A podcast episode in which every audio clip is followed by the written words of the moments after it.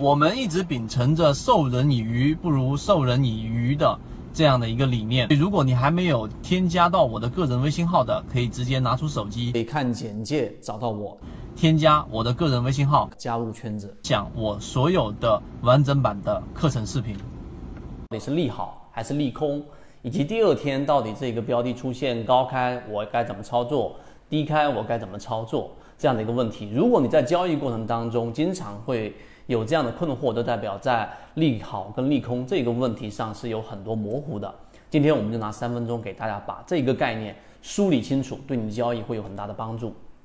首先第一点，我们要知道这个市场是复合博弈的，它是由众多的市场参与者在市场里面去进行这样的一个交易，所以对于一个利好。或者是利空的消息，我们脑子里面默认的是有一个错误的概念，就是所有上市公司的股价变动都是跟它的这个经营的决策直接挂钩的。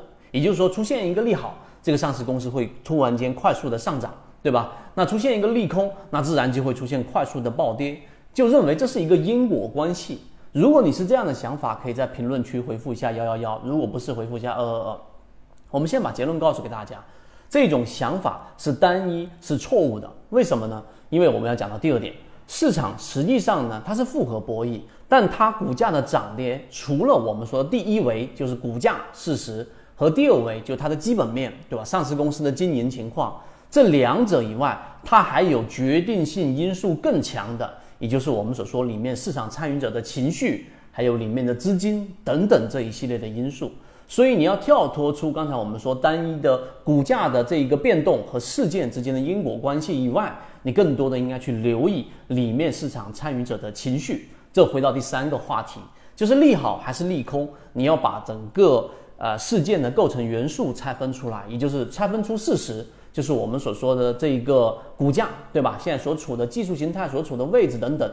第二个就是要考虑预期。所以第三点，我们要提出一个这个市场里面。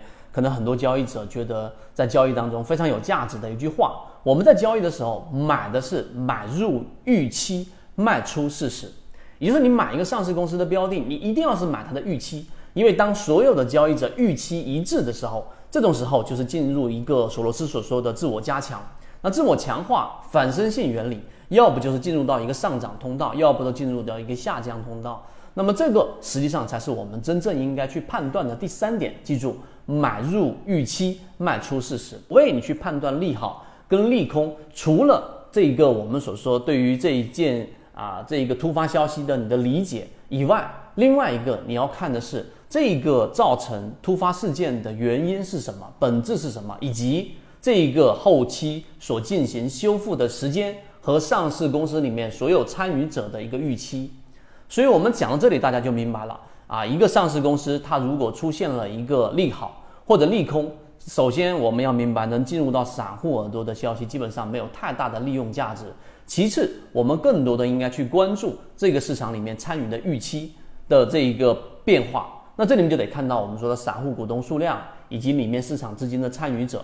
一旦你有了这样的思维，对于我们所说的利好或者利空，你会有另外的一个理解。好，今天讲不多，和你一起终身进化。